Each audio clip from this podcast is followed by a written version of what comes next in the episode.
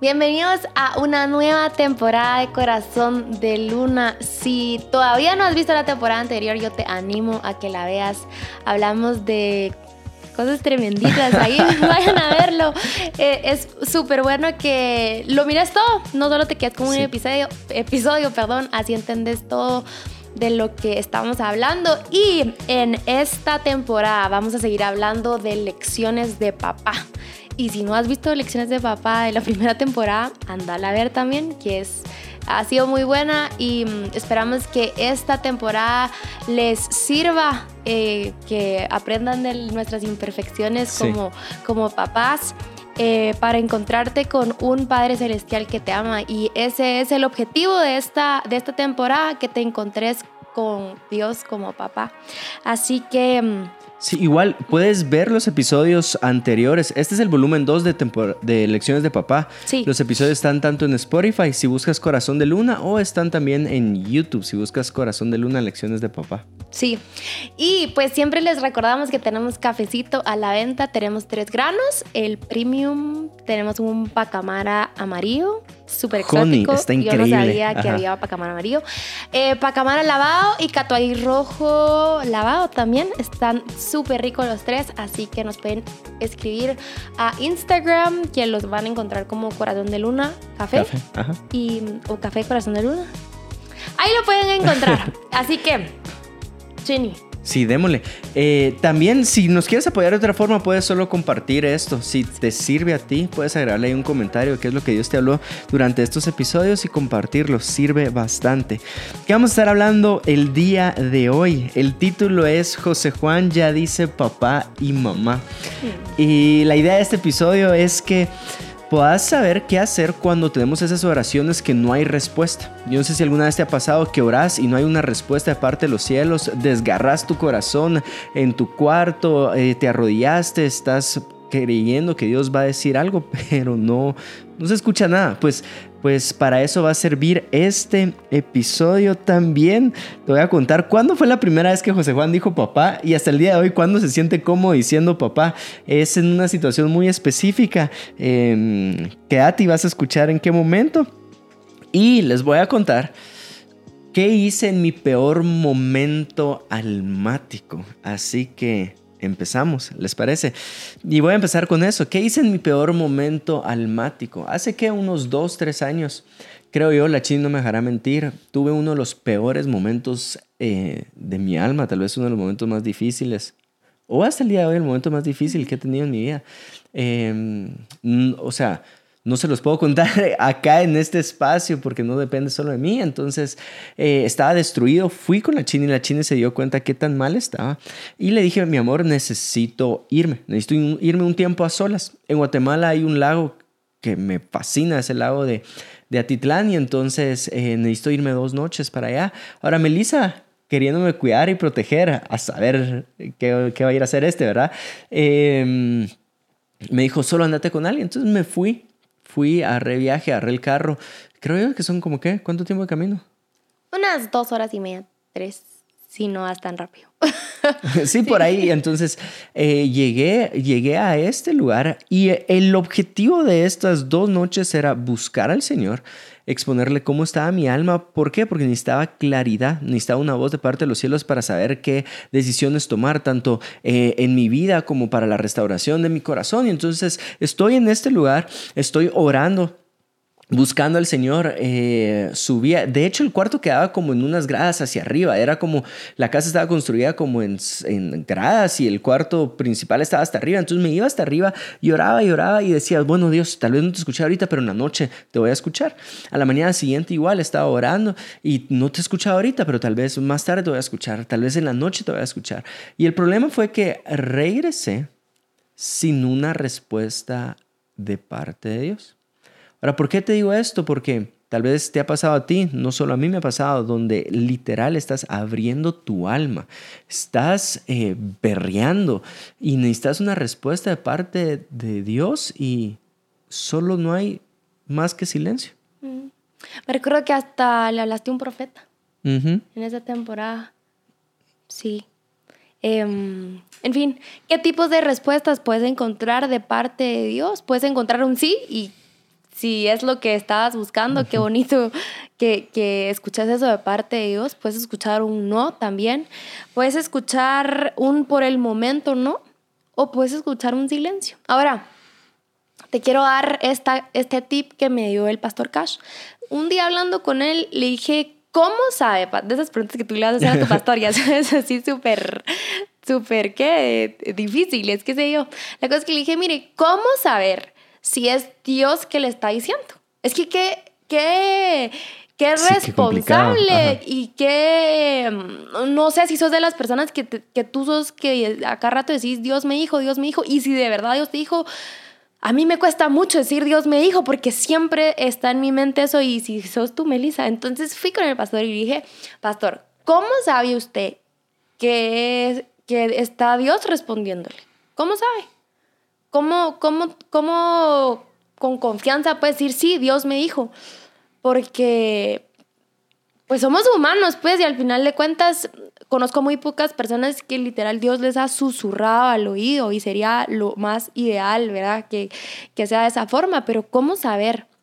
Y me dijo, eh, ¿sabes qué hago yo? Yo hago la pregunta y, y, pues ya le hice la pregunta a Dios y, y cuando creo que me está respondiendo, la repito, Dios, ¿me estás diciendo esto? Dios, me estás diciendo esto. Esta es la respuesta que tú me diste y la repite. Y él me dice, conforme voy repitiéndola, caigo en cuenta muchas veces que no, esto soy yo, esto no es Dios. Pero en otras ocasiones, conforme la voy repitiendo, mi fe crece y digo, sí, esto viene de parte de Dios. Entonces, te dejo el tip por si te puede eh, servir de cómo saber si es, si es de parte de Dios y tampoco manipular, como si ahorita sí me dijo Dios que ella es, ¿verdad? Esta es la clásica. Y, pero cuando terminas ahí sí no te dijo Dios o al revés. De adolescente yo tiraba una basura y decía, Señor, si cae adentro del basurero, entonces sí es ella para mí, ¿verdad? Y no entraba hasta que repetía como cinco veces, bien, hombre, entonces sí es para mí. Pero ese no es un buen tip para saber si es Dios que te está hablando. No. Em, pero hay silencios. A lo que queremos llegar es si hay silencios de parte del cielo, si hay silencios de parte de Jesús cuando tú estás buscando respuestas. Y se vienen dos historias a la mente. La primera es Bartimeo. Marcos 10:46 dice así, entonces vinieron a Jericó y al salir de Jericó él y sus discípulos y una gran multitud Bartimeo el ciego, hijo de Timeo, estaba sentado junto al camino mendigando, y oyendo que era Jesús Nazareno, comenzó a dar voces y a decir, Jesús, hijo de David, ten misericordia de mí. Y muchos le reprendían para que se callase, pero él calmaba, él clamaba mucho más, hijo de David, ten misericordia de mí. Entonces Jesús deteniéndose mandó a llamarlo. Y llamaron al ciego diciéndole, ten confianza, levántate, te llama. Él entonces, arrojando su capa, se levantó y vino a Jesús. Respondiendo Jesús le dijo, ¿qué quieres que te haga? Pero date cuenta, la respuesta de Jesús vino después de dos silencios de parte de Jesús. Em, hay silencios de parte de los cielos. Otro ejemplo, mujer, la mujer Ciro Fenicia. Esto lo encontrás en Mateo 15, 21 al 28 y te lo voy a leer. Dice así: Saliendo Jesús de ahí, se fue a la región de Tiro y de Sidón. Y he aquí una mujer cananea que había salido de aquella región clamaba diciéndole, Señor, hijo de David, ten misericordia de mí, mi hija es gravemente atormentada por un demonio. Pero Jesús no le respondió palabra. Entonces, acercándose sus discípulos, le rogaron diciendo, despídela, pues da voces tras nosotros. Él respondiendo dijo, no soy enviado sino a las ovejas perdidas de la casa de Israel. Entonces ella vino y se postró ante él diciéndole, diciendo, Señor, socórreme. Respondiendo él dijo, no está bien tomar el pan de los hijos y echarlo a los perrillos. Y ella dijo, sí, señor, pero aún los perrillos comen de las migajas que caen de la mesa de sus amos. Entonces respondiendo Jesús dijo, oh mujer, grande es tu fe, hágase contigo como quieres. Y su hija fue sanada desde aquella hora. Algo que te quiero resaltar de acá, tal vez ya habías escuchado esta, esta historia, pero es que Jesús la ignoró. Jesús la ignoró. Literalmente sé que la escuchó, pero no le respondió nada. Y mm, mi esposo es un distraído. Yo les contesto para contarle lo siguiente. Cuando yo es distraído, y algo que me pone súper enojada, vieron que hasta troné los dedos, porque sí, me cae muy mal, no, pero sí me cae muy mal. Es que le estoy hablando em, y que no me conteste, que está en el celular así, y yo, mi amor, ya está servido. Sí, para mi defensa hay veces que Chini, estoy en el celular y hay veces que solo estoy perdido en mi mente. Ajá. Sí, s- pero sea como sea, no Ajá, me sí. contesta. No me gusta que me ignoren. O sea, prefiero que me diga espérame o que me diga algo, pues, pero no que, no- que me ignore. Yo, yo creo que yo hubiera sido la mujer esa y, y me voy, va, porque ya estoy enojada con Dios. En fin, con Jesús. En fin, em, creemos muchas veces por lo que nos pasa, así como tal vez no sé si tus papás te ignoran o alguien te está ignorando, pero no es bonito que te ignoren, no es bonito que no te respondan. Y creemos por lo mismo que el silencio es ignorar, pero también en el silencio tú puedes disfrutar. Sí, em, y acá es donde viene la lección de papá y de mamá que José Juan nos dio durante esta época. Para mí, y quiero empezar con este primer episodio de esta, este volumen 2 de la temporada, con tal vez puedo considerar que es la lección más importante que me ha dado José Juan en este tiempo. José Juan tiene ahorita 13 meses. Y mm, la primera vez que dijo papá, eh, José Juan tiene algo y es no le gusta la silla del carro. Ahora, es por su seguridad que hay que meterlo en la silla del carro. En Guatemala son estrictos, no son tan estrictos como cuando vas a un país como, qué sé yo, Canadá o Estados Unidos, donde no te dejan ni siquiera rentar carros si no tenés silla de bebé y entonces hay que meterlo.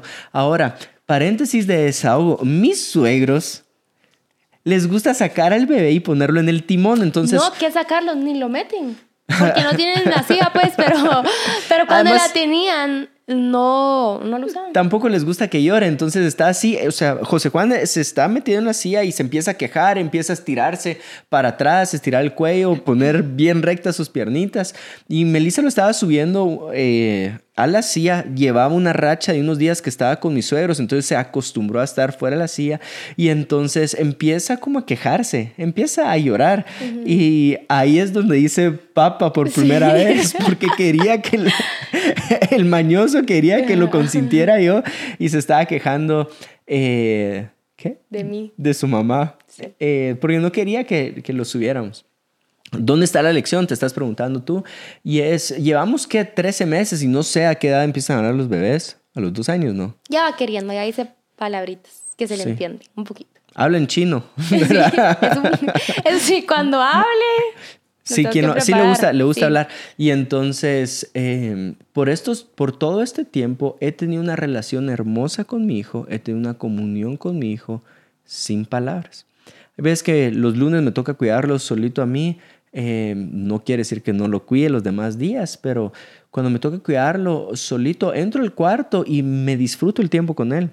De hecho, hoy antes de grabar esto tenía papitis. José Juan no quería dormirse hasta que yo lo cargué. Ah. Eh, pero sé, sé que está contento porque se empieza a reír quebrado, por ejemplo, cuando Melissa empieza como a buscarlo, como a jugar a escondidas, se empieza a reír quebrado, es una risa bien dulce. Sé que no le gusta la silla de bebé porque se empieza a quejar, sé que le gusta em, bailar con el sapito. Dios te bendiga, Belinda. Eh, y, y sé todo esto con la comunión que tengo con mi hijo sin palabras.